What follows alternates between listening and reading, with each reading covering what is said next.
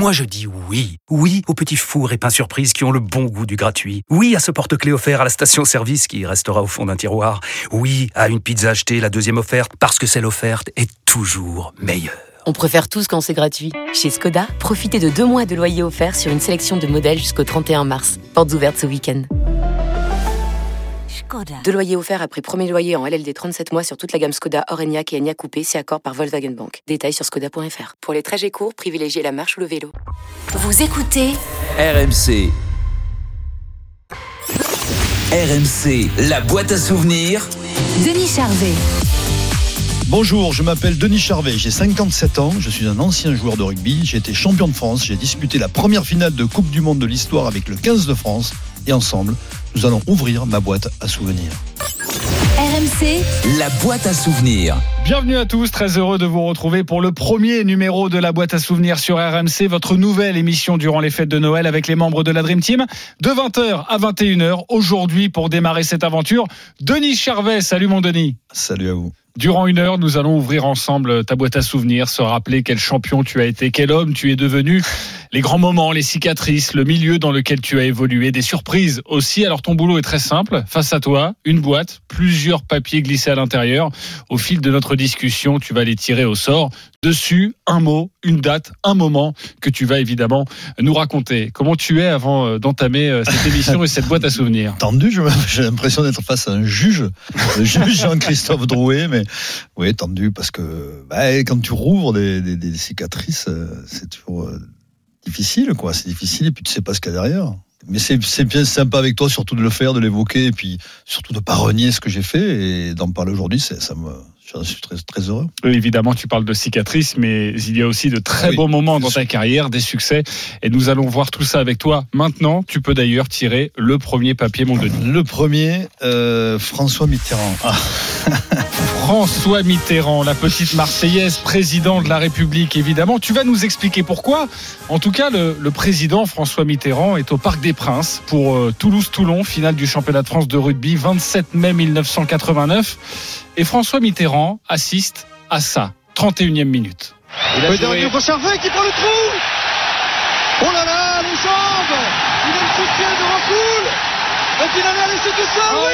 oh, Formidable. Il a gagné sa place pour la tournée en Nouvelle-Zélande. Ah, souhaitons-lui Quel formidable essai de Denis Charvet avec les jambes d'une vélocité Oh extraordinaire. là là là là On a cru que les défenseurs pouvaient revenir sur lui. Un deuxième démarrage a laissé la défense en place. On revoit ici Denis Charvet, merveilleux, regardez-le. Une longue foulée, une longue course, il vient de passer la ligne médiane. Il fait semblant de se servir de son équipier à droite. Codorniou n'a pu arriver à sa hauteur et aucun défenseur toulonnais ne viendra gêner la chevauchée magnifique de Denis Charvet. Essai de 80 mètres de la part de Denis Charvet au commentaire Pierre Salvac, euh, Pierre Albaladejo. Alors pourquoi François Mitterrand sur ton petit papier Quelle est cette euh, histoire autour de cette rencontre? Ben, euh, à, l'époque, il faut se remettre dans le contexte. J'étais pas titulaire en équipe de France, et donc là, j'étais, j'étais pas encore sélectionné pour la tournée en équipe en, Nouvelle-Zélande. Euh, j'étais dans, une liste, une liste, mais pas la première liste. Et, et bizarrement, voilà, quand Mitterrand est assis à ce match et assis à, ce- à cette euh, chevauchée, parce que c'est, vrai que ça, ça a marqué mon histoire avec le, le rugby et mon histoire avec les euh, avec ce sport. Et il y a Jean Glavani qui est là, en fait, qui était, qui était son directeur de cabinet, qui était fou de rugby, qui est de Mont-de-Marsan, et qui, voilà, il pose la question à Jean Glavani, il dit, mais ce garçon, il, il va pas en équipe de France, il dit non, et, et donc Mitterrand a dit, il se, il se tourne vers Ferras, il lui dit, mais comment ça, vous ne prenez pas ce garçon en Nouvelle-Zélande? Et Albert Ferras lui a dit, mais on va le prendre. Et tu l'as appris au bout de combien de temps que François Mitterrand avait été aussi d'une précieuse aide pour, Ben, je- pour l'équipe de France? Figure-toi, on l'a appris. Ça a fait le gros titre de, du- de la dépêche du midi le lundi. Donc, euh, il y a une double page sur le- le- le- la dépêche et il y a marqué François Mitterrand sélection de Denis Charvet. Et moi, je savais pas, j'étais pas au courant de cette histoire évidemment, et j'étais le premier surpris. Et voilà, après ça a fait, voilà, c'est anecdotique. Je jouais déjà en équipe de France. Après, il il m'a pas sélectionné pour autant. Je crois que Jacques Fouroux, c'était mon mon coach en équipe de France avait prévu déjà que j'y sois et euh, voilà après ça a fait l'histoire ça a fait la légende on va dire voilà Alors 1987, euh, c'est donc cet essai, et cet essai te, te colle 89, 89. 89, pardonne-moi, et cet essai te colle évidemment à vie, c'est-à-dire qu'on se rappelle de Denis Charvet parce qu'il y a eu ce, Ouais, cette chevauchée fantastique. marqué au fer rouge, je le dis tout souvent, euh, c'est-à-dire que quand je croise un amoureux du rugby qui me reconnaît, qui me parle de, de ma carrière, il me parle que c'était de cet essai-là.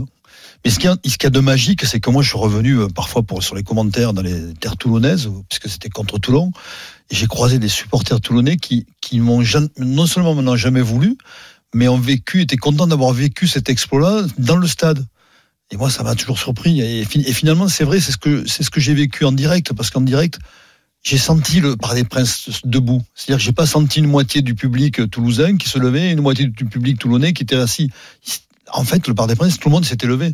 Donc il y a, y une espèce de, je sais pas comment dire, de fusion entre entre moi, enfin entre, le terrain et le, public, euh, qui m'a qui m'a totalement surpris au point que quand je suis allé me replacer, si tu veux, euh, dans mon camp, une fois que j'ai marqué l'essai, il y a une pudeur qui m'a envahi et j'avais qu'une envie, c'est de de me cacher, de rentrer au vestiaire et de, de rester de rester terré au vestiaire.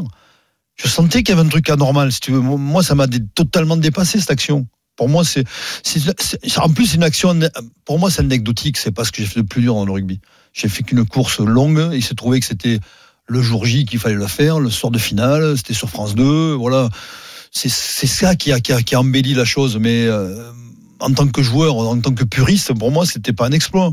Mais, mais je l'ai, j'ai réalisé l'exploit parce que je, je le vivais avec le public. C'est-à-dire, je me suis, eux-mêmes, euh, eux-mêmes ont été troublés par par cette chevauchée et moi le premier. Donc, si tu veux, il y a, il y a une anecdote qu'il faut que je raconte qui, qui est assez incroyable. C'est-à-dire que ce essai, je l'ai pas revu pendant des années.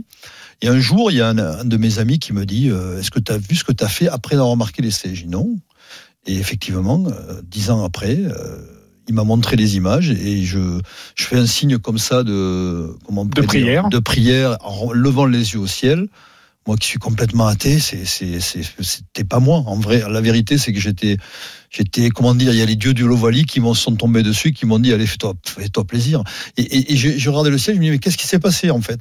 La, fusion entre ce Parc des Princes, ce chaudron, quoi, cette brouhaha, je sentais que c'était pas normal. Et puis moi, j'étais au milieu là, j'étais comme s'il y avait 50 000 regards qui me regardaient. Tu, vois, des 50 000 perdus qui me regardaient et qui, qui me scrutaient, quoi. J'avais qu'une envie, c'était de rentrer au vestiaire. Ça paraît curieux, mais c'est la vérité. Ça, il a fallu du temps, tu vois. La transformation, ça a pris une minute, qui pour moi me paraissait une heure. Je dis mais qu'est-ce que je fous là, quoi? Voilà, donc c'est, ça me ressemble un peu parce que j'ai, voilà, c'est, c'est, j'avais pas envie non plus de, de- d'être exposé comme ça de soir de finale, mais bon, j'ai, j'ai pas fait exprès. En même temps, c'était no- notre passion aussi. Et quelque part, cet essai te résume assez bien. D'ailleurs, euh, dans cette émission, dans ta boîte, dans ta boîte à souvenirs, nous allons euh, écouter des gens qui te sont proches, qui ont joué avec toi. Je te propose d'écouter Philippe Sella, justement sur le joueur Denis. Et, et cet essai, forcément, il y a une, il y a une comparaison. Quand on, voit Denis Charvet, on peut penser à Alain Delon. Voilà. Euh, Il y, a, il il un côté art et artiste. Et, donc, euh, il, a, il, il même été euh, acteur. Je suis allé voir un, de ses films d'a- d'ailleurs, parce que quand tu es coéquipier, tu as envie d'être là, d'être le supporter aussi. Et, c'est vrai qu'il a eu toujours ce, ce côté d'art et d'artiste. Et, comme il l'était sur, sur le terrain, quand on voit jouer Denis Charvet, euh, il y, a, y a ce côté amplitude, il y a ce côté joueur attaquant, puriste. C'est ce qu'il a animé dans sa vie, dans sa vie d'homme aussi, euh, par la suite, à être euh, dans, dans un milieu où il y a ce côté art et artistique qui est toujours très présent. Philippe Sella, tu es un artiste, Denis? Bah, d'abord, je suis très touché par, par ce, qu'il dit, parce que Philippe, c'est un des, plus grands joueurs avec lesquels j'ai joué, évidemment. Et puis surtout, c'est un monstre du rugby, d'abnégation, de, courage, de tout ce qu'on veut. Oui, oui, il a, il a sûrement raison, parce que hum, j'ai toujours été attiré, attiré par les, par la création, tout simplement. Donc la création, c'est un vaste mot, et en même temps, ça, ça, ça te permet de faire des plein de choses dans ta vie. euh, qui te qui te tiennent à cœur, qui te passionnent, comme le, cinéma l'a été. euh, mais le cinéma, ça a été très tôt. Très tôt, j'ai été amoureux du cinéma, mais pas le cinéma. Euh, amoureux de, du, métier, on va dire, pas ce qu'il y a autour. Et après, bon, évidemment, la vie a fait que le destin a fait que je, suis rentré par une certaine porte et la porte de l'actorat qui n'était pas forcément la porte à laquelle j'étais attiré ou, ou qui me valait qui me qui me correspondait. En tout cas, on reparlera forcément de, de ton cinéma et, euh, et de Denis, euh, l'acteur, ou en tout cas qui aimerait un jour peut-être réaliser un film. Je vais te proposer de, de tirer un, un, deuxième papier après François euh, Mitterrand. C'est euh, c'est quoi? SMS ça, ça, je connais. SMS, tu connais SMS, le super Moscato oui, bah avec ton ami Vincent Moscato. Comment tu arrives dans le SMS d'ailleurs disons que j'arrive à la radio en RMC en 2007. Euh, François, Pesanti me, recrute pour la Coupe du Monde 2007. Je rentre, mais j'avais arrêté les médias, moi, à France Télévisions, euh, pas par dépit, parce qu'il fallait que j'arrête de montrer ma, gueule à la télé, tout simplement pour faire le deuil de, du joueur de rugby. C'était une c'était un passage euh, c'était un passage obligé et après en 2007 la radio finalement on montrait pas sa gueule à la télé puis j'ai aimé tout de suite. J'ai aimé cette liberté cette liberté de d'expression de, et je, je, fais mon apprentissage parce qu'encore une fois la, la, la radio c'est pas la télé. C'est encore autre chose. Donc c'est j'apprends sur le tas. Et finalement le Moscato Show euh, très vite euh, très vite je fais des piges je suis le bouche trou il y a quelqu'un qui est malade on fait appel à moi. Il y a, voilà, il y a un problème, c'est moi. Donc c'est le bouche-trou, mais, mais en même temps, je fais mes armes. Parce que c'est très compliqué en fait. On croit que c'est simple, mais c'est très compliqué. C'est très compliqué et d'ailleurs les débuts ne vont pas forcément être faciles, même si tu étais avec ton ami Vincent Moscato. C'est Adrien Aigouin, l'auteur du Kikadi, qui participe à cette émission, qui nous en dit un petit peu plus. Alors Denis, au début ça n'a pas marché dans le Super Moscato Show. Il s'est mis énormément de pression et Denis Charvet, euh, le Denis qu'on connaît aujourd'hui, voulait faire du Thomas Lombard. Il voulait être euh, très sérieux, très cartésien, très carré, euh, nous parler de rugby euh, comme on en parle sur sur Canal+ ou dans les intégrales rugby. Et, et, ça passait pas bien. Même lui se sentait pas très bien avec Vincent qui qui lui commençait aussi le Super Moscato Show. tout n'était pas naturel. Et puis d'un coup, Denis a eu un déclic. Denis a accepté toutes ces saucisses et tout euh, et tout, tout ce pourquoi on l'aime en fait. Il a accepté de, de, dire des, des, bêtises avec son pote Vincent à la radio euh, en, totale liberté. Et, là, c'était parti. Il avait trouvé euh, son bon créneau. En fait, il a accepté d'être lui-même. Quoi. Il a pu jouer au consultant rugby. Il est devenu Denis Charvet. Il est resté Denis, comme il, comme il est avec Vincent quand ils font un apéro, sauf que là, ils sont à la radio. Et puis, la magie opère. Quoi. Il a, il a tout dit, tout résumé. C'est vrai que ces débuts ont été très durs parce que parce que comme je le dis, euh, il faut trouver sa place. J'étais pas à l'aise. J'étais pas à l'aise. Vincent, euh, il démarrait, donc il fallait qu'il trouve aussi sa place. Il fallait qu'il s'exprime aussi comme il s'exprime aujourd'hui. Et puis un jour, oui, je me suis lâché, sûrement grâce aussi à, Adrien qui a, participé aussi à, à, cette éclosion. Euh, puis après, ça c'est devenu ce que c'est devenu, c'est-à-dire une vraie complicité, une vraie le, le café du commerce, quoi tu t'es lâché et d'ailleurs ça peut donner ça aujourd'hui le Super Moscato Show avec Denis Charvet. On le change, on dénaturerait le, le, le, le les, les fonds, les fonds, ce, que, ce que le rugby nous euh, fait sa force. Quelqu'un qui, qui, aime le combat, qui ferraille. Euh, qui a gravi des échelons aussi hein, depuis des années. Hein. La question à se poser, c'est pourquoi ces équipes jouent en équipe? S'il tape ce petit coup de pied à celui, il doit le, le, le, taper sur son pied droit, pas le pied, pas le pied, euh, pas de l'autre côté. You really, and, uh, really uh, young. Non mais savourer, mais tu peux l'instant reconnaître aussi que Neymar était stratosphérique hier. C'est pas au bout quand même euh, d'un volte-face de, de machine arrière. Le personnage que tu es devenu, euh, il te plaît ah, ou il, ou il t'agace? Ah non non, il me plaît, il me plaît parce que c'est d'abord un, c'est totalement moi. En fait, je, je, je reste spontané, j'essaie de, de garder ma spontanéité et tout en ne calculant pas. Et la, la vérité, c'est parfois, ben, tu sors des conneries énormes, plus grosses que toi, mais mais ça fait partie de, de ma personnalité. Ouais. Autre papier avec toi dans ta boîte à souvenirs avec Denis Charvet. Ah, les Barbarians. Alors, il va falloir expliquer ce que c'est. Oui, il va falloir expliquer ce que c'est, mais d'abord, ta première vision des, Barbarians, les Babas, c'est le 1er mai 1980, et je crois que c'est ton papa qui va t'emmener voir un match euh, France-Écosse à Agen. Ouais, j'ai pas 18 ans. Euh, mon père m'amène à Agen. C'est le premier match des Barbarians, avec les couleurs des Barbarians, euh, avec tous ceux qui avaient fait le Grand Chelem. Euh, sous le capitanat de Jacques Foroux, avec Jean-Pierre Rive, Jean-Claude Scrella, et il y avait un, An- un Anglais, euh, Andy Irvine, qui était invité, l'Écossais, qui était le capitaine de l'équipe d'Écosse, qui était un très grand joueur, qui était là aussi. Et quand j'ai vu ce maillot, j'ai dit, euh, c'est celui-là que je veux porter. J'avais j'avais 17 ans, ça paraît incroyable, et j'ai dit, un jour, je porterai ce maillot. Et aujourd'hui, je suis le plus capé puisque j'ai 15 sélections. Euh, 15 sélections, ça peut paraître peu, mais c'est énorme parce qu'il y a un match par an. Donc, si tu veux, ça représente 13 ans de vie sous ce maillot-là et, plus encore puisque je suis encore fait partie de, l'équipe dirigeante. Et hum, ça a été un moment, oui, un moment fort et clé de ma vie parce que ça représentait une certaine philosophie de jeu et aussi de vie. Puisque quand on sélectionne un barbarian, euh, on, le- on le sélectionne euh, sur un critère sportif, mais aussi sur un critère euh, euh, comment on pourrait dire Humain. C'est quoi les babas, justement? Ben, les babas, c'est c'est ben, c'est notre notre leitmotiv, c'est les- l'esprit, et le jeu en fait. Donc si tu veux, c'est il faut avoir un certain état d'esprit. Quand je dis état d'esprit, c'est une belle attitude d'homme, euh, un bon comportement. Et, et puis être évidemment avoir du talent et être un bon, joueur, un grand joueur de rugby. Les babas t'ont beaucoup donné, donc tu leur rends en ce moment, depuis de nombreuses années où tu fais partie de, de cette équipe, tu es dans le staff.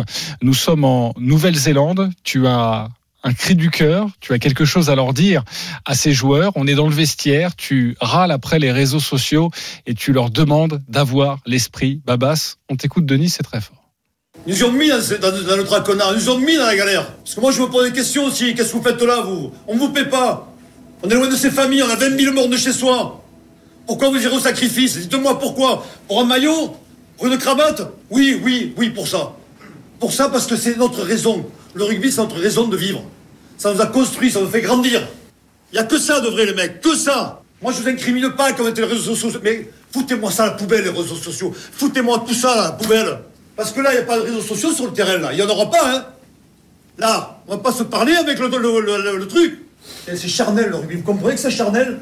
C'est bandant parce que c'est charnel. On va s'en sortir ensemble. Denis, tu penses quoi de cette causerie? Ah, c'est fort. c'est oui, ben je- c'est un cri du cœur. hein. C'est un cri du cœur, c'est ça l'esprit babas. Et il faut le rappeler, et tu le dis d'ailleurs dans cette causerie, les mecs ne prennent pas un rond. Ils viennent pour rien, pour rien. Ils viennent pour un maillot. Bah oui, ça, ça- tant, que ça, tant que ça peut durer comme ça, c'est vrai que euh, on est la seule équipe au monde, je crois, qui, qui euh, acceptons, qui, invitons les joueurs et qui n'ont pas les moyens de les, de les payer. Surtout, c'est un problème de, de- de moyens. Mais euh, ouais, c'est un cri du cœur et en même temps, euh, c'est- c'est 30 ans de, de babas derrière moi qui parlent aussi. Autre papier dans la boîte à souvenirs avec Denis Charvet. As-tu la main heureuse Jean-Pierre Rive, oui, ça c'est heureux. Nous allons parler de Jean-Pierre Rive. Avant de que tu nous expliques ta relation avec euh, ton idole, euh, Jean-Pierre Rive, euh, nous sommes en 1985 et tu gagnes ton premier titre de champion de France avec le Stade Toulousain. Tu marques trois essais face à Toulon, performance extrêmement rarissime. Je crois que euh, la précédente avait eu lieu en 1913. 1985, Denis Charvet. Oh la balle pour Ancoul, récupérée par. Euh... Sigagna. Non, c'est Bazé. Mazé, pardon. Bazé, une belle balle. Et oui, et Charvet, c'est. Il prend le trou. Il a le boulevard, il peut donner le compte. Le compte pour Mazé. Mazé qui tient le soutien. Sigagna. Et Sigagna pour encore. Charvet. Et c'est- c'est de Charvet. Roger Thomas, un long coup de pied en chandelle. Qui est à la réception? Fournier pour Toulon et c'est Bonneval. Bonneval Bonneval du soutien. Charvet, Et c'est de. Charvet. Et c'est de Charvet pour Toulouse. C'est grâce à ce triplé que tu vas faire la connaissance de Jean-Pierre Rive. Comment ça se passe quand tu rentres justement de, de ce match au Parc des Princes? Alors, euh, quand on rentre, en- évidemment, on est fêté à Toulouse comme chaque fois qu'il y a un titre de champion de France. Et hum, juste avant d'a- d'aller voir un partenaire, on est dans le bus, il y a toute l'équipe, il y a les dirigeants, il y a, les entraîneurs. Et Jean-Claude Scrella, qui était un de mes entraîneurs et Pierre Villepreux, euh, m'appelle au fond du car, il me dit j'ai un, texto de, Jean-Pierre Rivet. En fait, un- à l'époque, ça s'appelait un Telex. Oui, parce que les téléphones portables n'existaient pas. N'existait pas, c'est un Telex. Et moi, je suis au fond du car. Euh, je lui dis, mais arrête, tes conneries. Et puis, je- sincèrement, je ne le crois pas une seconde. Il me tend l'en- le- le- l'enveloppe, il me dit, regarde, il me dit, j'ouvre l'enveloppe, à l'intérieur, il y a un Telex. Et dans le sur le Telex, il est marqué, euh, bravo champion, bon match en Argentine, Jean-Pierre Rive. Et je ne le crois absolument pas. Je dis, c'est une connerie qui me Tu penses que c'est un cas du ah oui, oui, non, mais totalement, euh, totalement. Je n'y crois pas parce que il faut. Faut rappeler quand même que moi, à cette époque-là, euh, Jean-Pierre Yves, il est intouchable. Je peux même pas le toucher. C'est mon héros. C'est mon, héros, mais c'est pas identitaire dans le sens où euh, c'était pas mon héros de jeu. C'était plus que ça. C'était une icône. Ça représentait un- une rockstar pour moi. Parce que c'était un des premiers euh, qui a fait la couverture de Vogue. Euh, il représentait quelque chose qui, qui, qui allait au-delà du sport. Allez, la boîte à souvenirs, ça continue avec Denis Charvet. On revient dans quelques instants sur RMC. RMC, 20h21h. La boîte à souvenirs. De retour dans la boîte à souvenirs avec Denis Charvet. Denis, tu peux tirer un nouveau papier. Eden Park. Eden Park. Ça te fait penser à quoi? Les mouettes? Non, plusieurs choses. D'abord, euh, La première. la première, c'est la finale de Coupe du Monde, évidemment. 20 juin 1987, tu participes à la première finale de l'histoire du rugby, de l'histoire du rugby face à la Nouvelle-Zélande.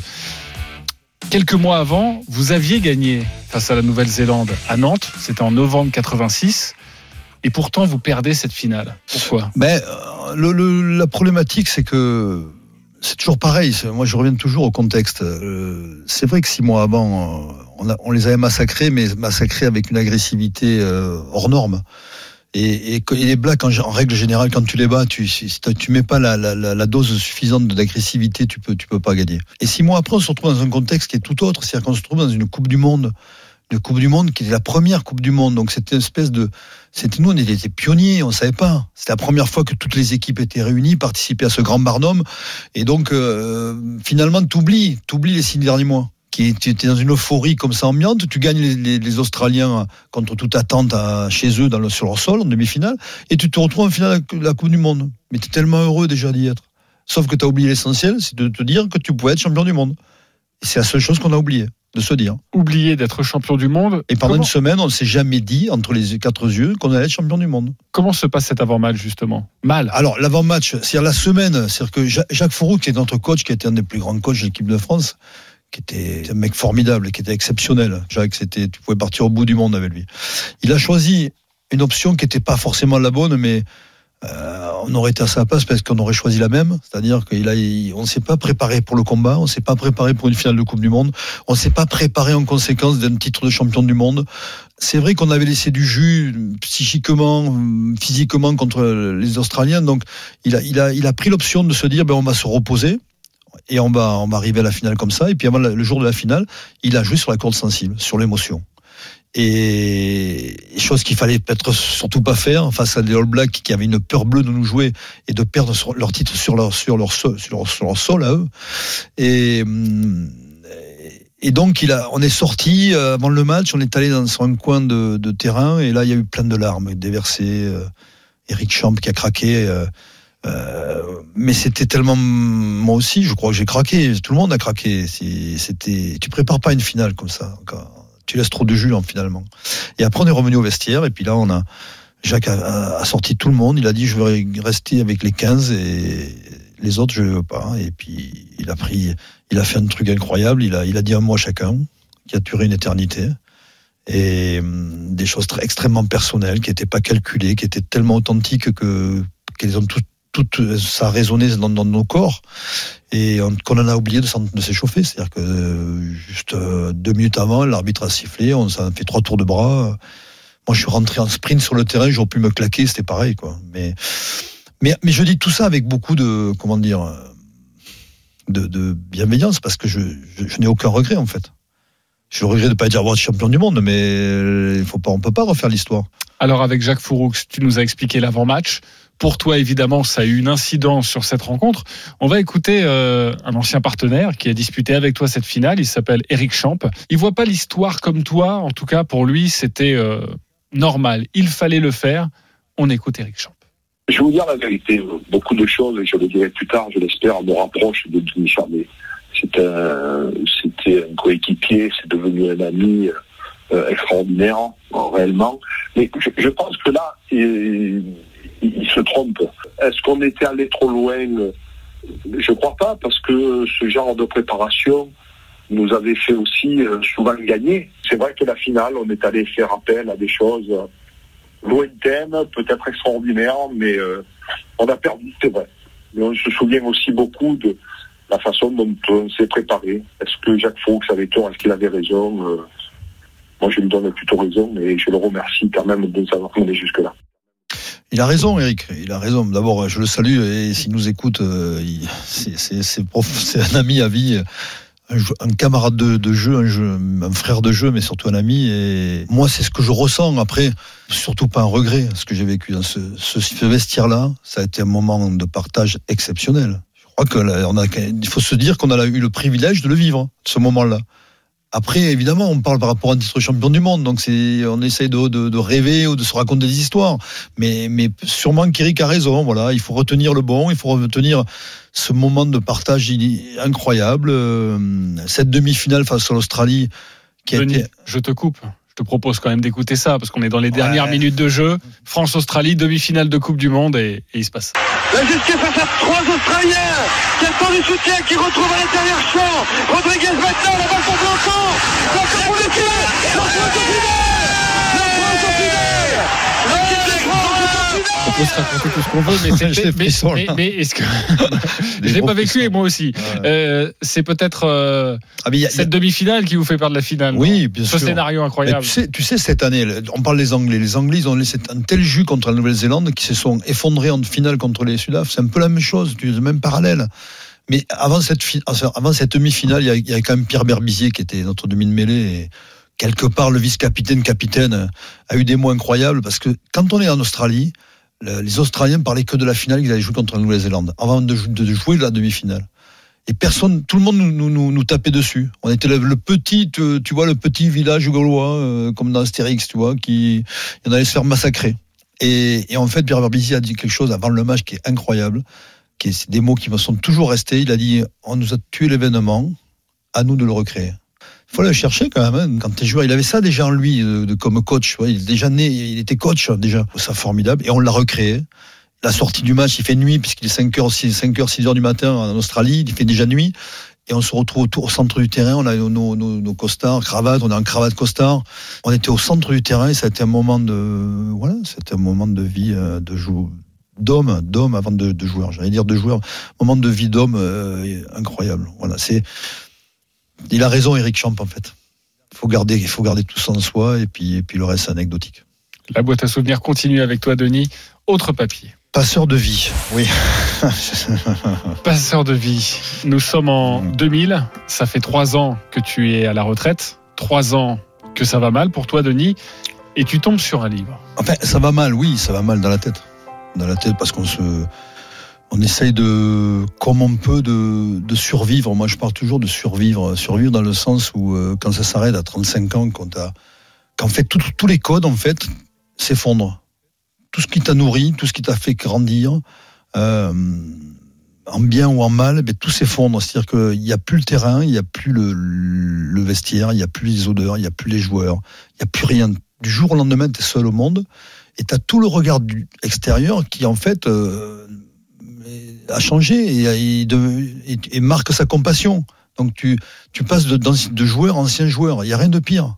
On va revenir sur cette période, mais pour bien faire comprendre à nos auditeurs ce mot, passeur de vie. C'est un, livre de Jacques Salomé qui a été traduit dans, dans plein de langues et que je croise à la sortie d'un, d'un établissement. Il y a une, une standardiste qui est là et qui a ce livre sur la table. Et comme quoi, parfois il n'y a pas de hasard. Et elle me dit, elle me dit, vous devriez lire ce livre. Ben, je dis, ben, je vais l'acheter. Elle me dit, non, non, non, non, non, vous prenez celui-là. Ça va toujours marquer. Et c'est un livre qui raconte euh, l'histoire Ouais. d'un cheminement euh, d'un Oui, homme euh, pour mieux comprendre ses choix. C'est un petit peu ça. Absolument, tout à fait. Et qui a été encore une fois traduit dans toutes les langues. Et puis Jacques Salomé est devenu euh, un auteur incroyable. Euh, Donc je lis, ça me, ça me perturbe au point de, prendre mon téléphone, d'appeler les renseignements, parce qu'à l'époque, il n'y a pas de portable, euh, tu faisais le, le 12, je crois. J'appelle les renseignements, tout simplement, et je vendais Jacques Salomé.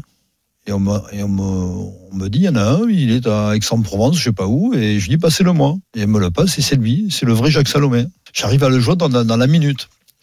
Et on passe trois quarts d'heure au téléphone, et là, il me dit des choses in- incroyables, parce qu'en plus, il sait pas que je suis joueur de rugby, je lui dis pas mon nom, je lui, explique que j'ai recroisé son livre, que, voilà. euh, Et au bout de trois quarts d'heure, il me dit, il faut qu'on arrête, parce que tout ce qu'il me dit, en fait, c'est, moi, quoi. Donc, il me raccroche, et moi, je, continue ma route pendant 15 jours, et 15 jours après, je dis, bon, mais, dites-moi qui c'est qu'il faut que j'aille voir, et il m'a dit, voilà, il y a une, certaine Dominique Lovadou, qui est, qui a enseigné euh, l'hypnose à New York, qui a appris l'hypnose à New York, le MDR, ça s'appelle exactement. Et c'est elle qu'il faut voir. Et depuis, tu n'as jamais reparlé à Jacques Salomé? Non, et je devrais, je devrais, et je devrais l'appeler. C'est vrai, c'est un, un manquement de ma part. Et...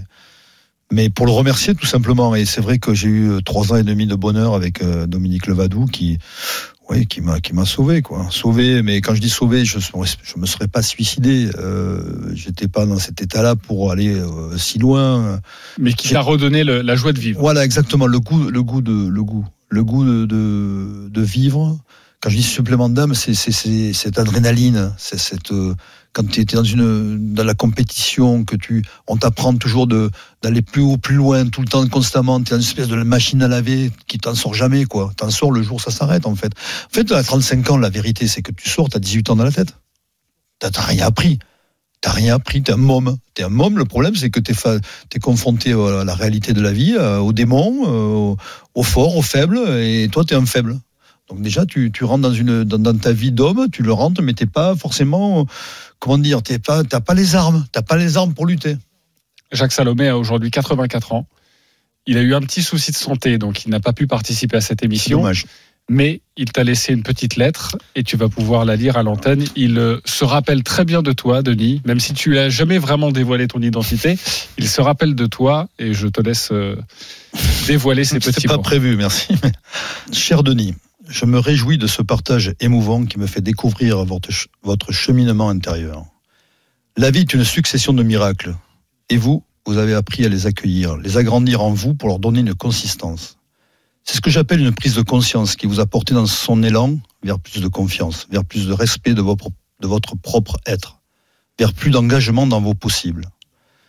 Dans le présent inouï qui nous est offert, je me permets de vous serrer dans mes bras pour vous souhaiter un plein de vie, pour en devenir à votre tour un passeur de vie, Jacques Salomé. Ça fait 20 ans que le dernier appel avec Jacques Salomé. Ouais, c'est dur. C'était un maître de loin, oui. Un maître que j'ai pas connu, que j'ai pas euh, malheureusement euh, fréquenté au quotidien, et mais qui a toujours été là en fait. C'est comme c'est un spectre quoi. Euh, ouais, je suis très ému, très ému parce que Tu l'as- aussi. c'est un beau cadeau. C'est un beau cadeau parce que et puis c'est on est on reste dans la transmission, c'est ce que j'aime quoi. C'est ma vie, c'est ma philosophie de vie quoi. C'est ce qu'il est dans sa lettre en fait. Et, et ce que je fais au Barbarian ou que je fais dans ma vie de tous les jours, euh, j'essaie aussi de, de transmettre à ma façon, euh, modestement. Il t'a rendu plus fort? Ah ben oui, ça c'est sûr. Il m'a, il m'a, il m'a non seulement rendu plus fort, mais il m'a, il m'a donné beaucoup de bonheur sans le savoir. On est en, en 97, je remonte un petit peu, je regarde un peu dans le rétroviseur. Tu disputes ton dernier match avec les Babas. euh, et là, on parlait évidemment de, de cette fin de carrière. Et tu le dis très bien toi-même, d'ailleurs. Tu as posé des mots là-dessus et tu dis euh, il fallait que je tue le joueur que j'étais. Tu te sentais un petit peu mort. Ben, je me suis senti mort le jour où ça s'est arrêté, mais pas avant ni après. En fait, euh, pour avoir eu, pour mené un long cheminement sur cette réflexion-là, euh, tu ne peux le vivre que dans l'instant, en fait. C'est-à-dire, tu peux te préparer. Moi, par exemple, je me suis préparé à cette petite mort, puisque j'ai j'ai fait mon dernier match à Dublin euh, contre l'équipe d'Irlande avec les Barbarians fr- français. J'étais capitaine. Il y avait tous les anciens qui étaient venus à Dublin, les Blanco, Boniface, euh, tout le monde était là, Jean-Pierre Yves. Euh, tout le monde avait fait des placements. Je pouvais être, j'étais le plus heureux du monde. Vincent Moscato jouait ce match avec moi. Euh, on gagne. Le soir, il y a 400 personnes. Je fais un discours il y a, devant 400 personnes et je me dis voilà, c'est la boucle est bouclée, c'est génial et tout. Et à 4 heures du matin, dans la nuit, je dis c'est bon, ça va être compliqué quoi.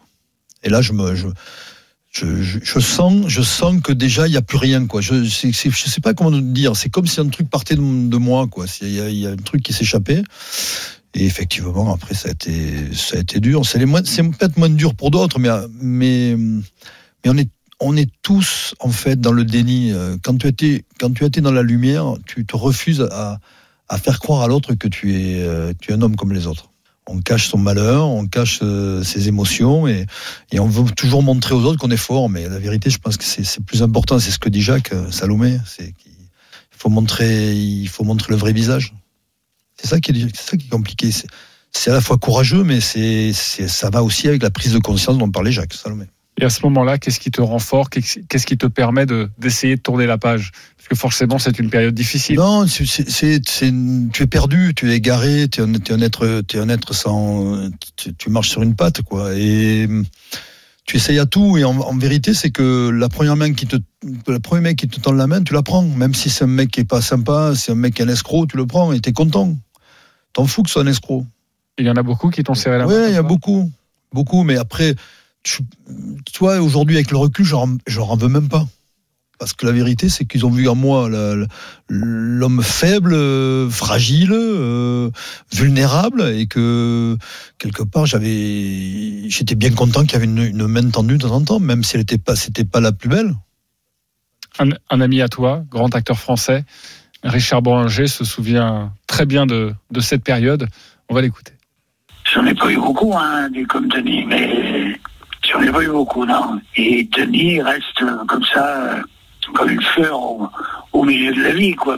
C'est une générosité, voilà, c'est euh, c'est un abandon total à la fraternité, à l'amitié. Il, il a la passion de l'existence, Denis, donc euh, c'est pas un touriste du sentiment, quoi.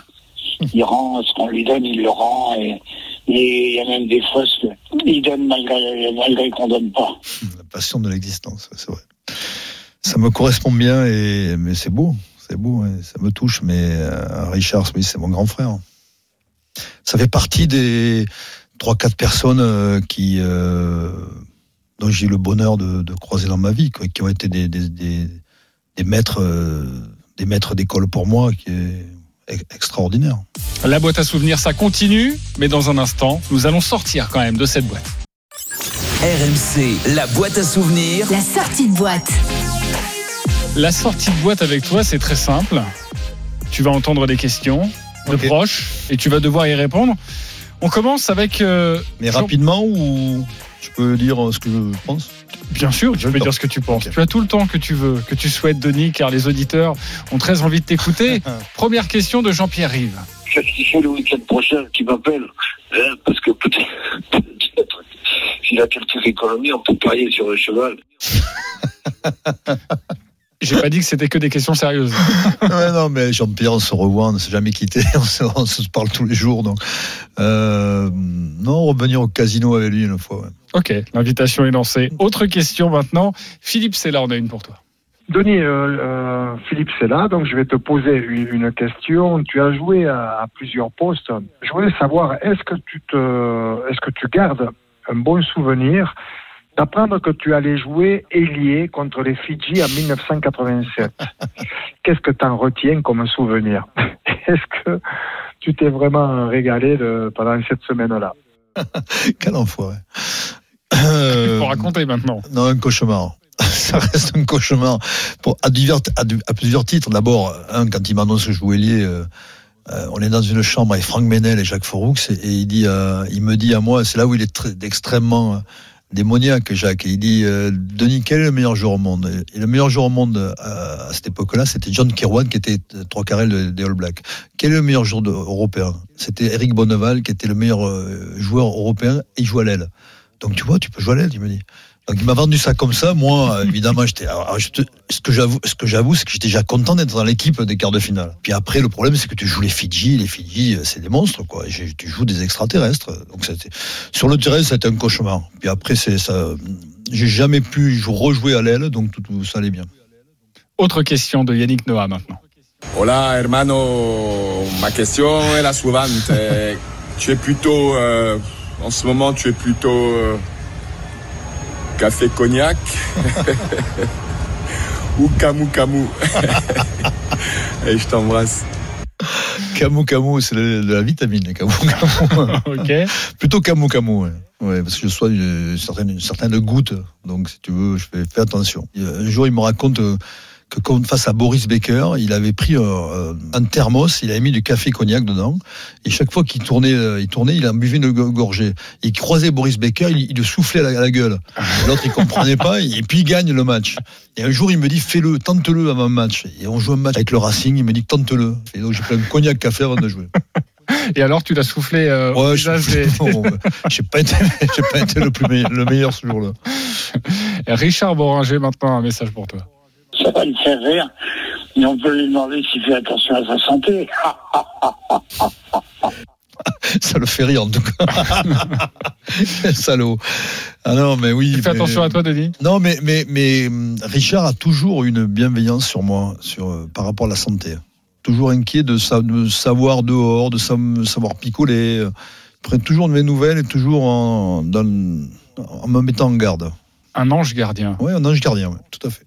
Eric Champ, maintenant, a une question pour toi qui a participé à cette finale en 1987, finale de Coupe du Monde. Denis, euh, il nous a menti. Denis nous avait promis de nous faire remonter les marches au Festival de Cannes parce que il nous avait dit, euh, après cette belle carrière de, joueur de rugby, euh, je serai un grand acteur de cinéma. Et ben, Denis, euh, mais vraiment, quelle déception euh, tu as fait à tous tes coéquipiers de ne pas les avoir fait monter les marches du Festival de Cannes parce qu'on t'attendait encore comme le, le- le- le grand acteur euh, euh, issu du rugby. C'est marrant. C'est drôle. Alors je, Oui, mais bon. T'as menti? J'ai menti, mais. euh, j'ai menti comme il fallait, mais. Non, mais acteur, acteur, c'était pas mon truc, voilà.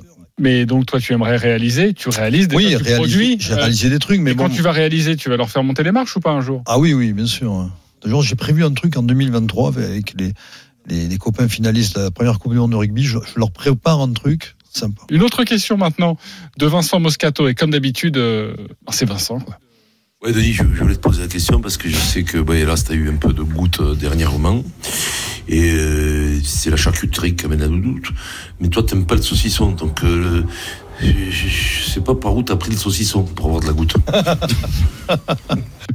T'es pas, pas obligé de répondre. Si, champagne.